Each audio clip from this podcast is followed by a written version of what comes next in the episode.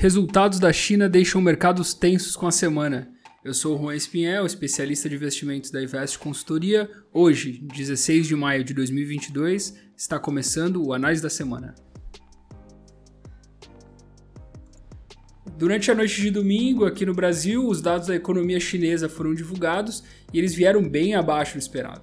A produção industrial no mês de abril ela caiu 2,9% em relação a abril do ano passado as estimativas para vendas do varejo também, que já eram baixas, né? a expectativa era de uma queda de 6,1%, uh, ah, e o dado veio a menos 11,1%, é, também decepcionou bastante.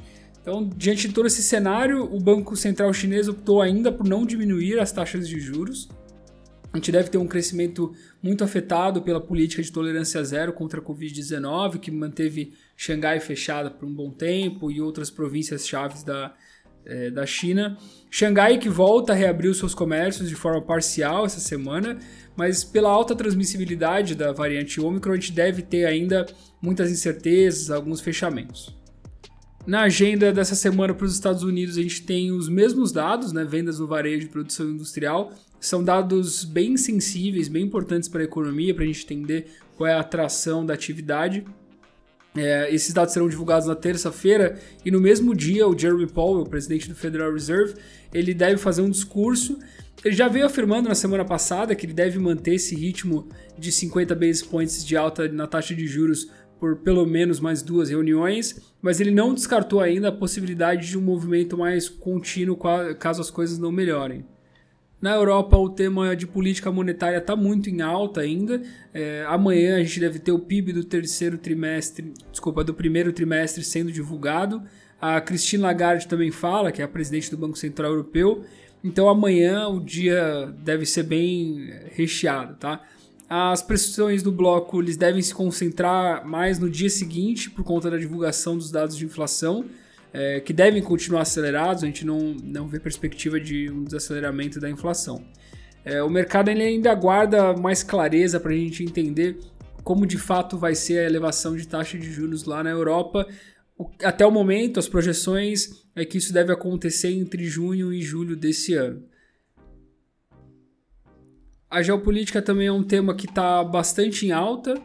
É, a Finlândia anunciou durante esse final de semana a sua inscrição para entrar na OTAN, que é a organização do Tratado do Atlântico Norte, e com isso a organização ela deve ter é, 1,3 é, mil quilômetros de fronteira com a Rússia. Isso é um fato muito importante. A Rússia já vinha demonstrando que é, tinha uma sensibilidade a esse, a esse fato. Vladimir Putin se pronunciou é, dizendo que isso é um erro.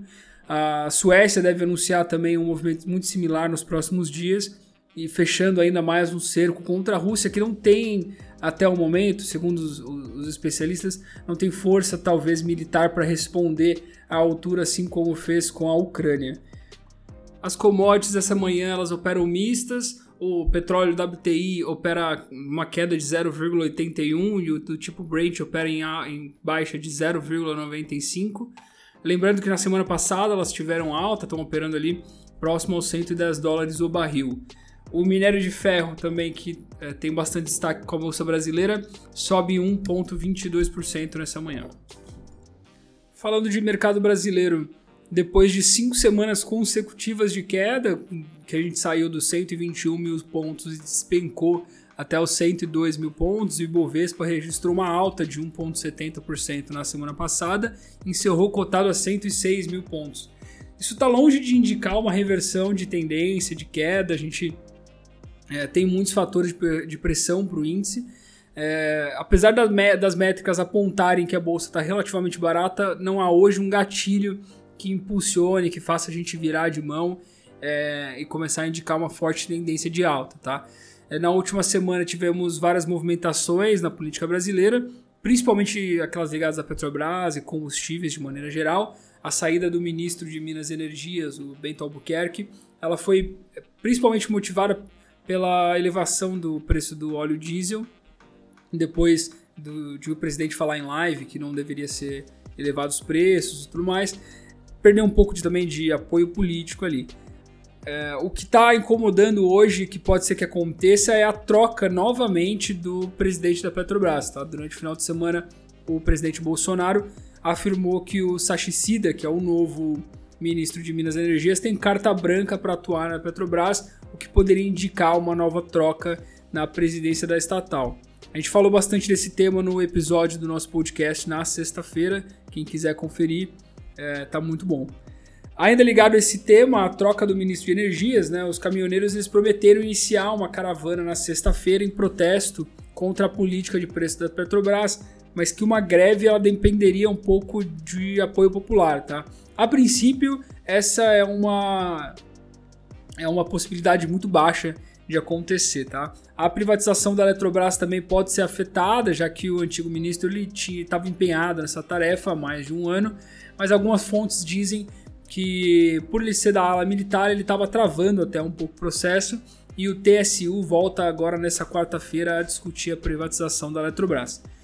E para encerrar, a gente entra agora praticamente na última semana de divulgação de balanços, com e temos alguns destaques como Magazine Luiza, Itaúsa, Eletrobras, Banco Inter, Gerdau, Anima, Rap Vida e IRB.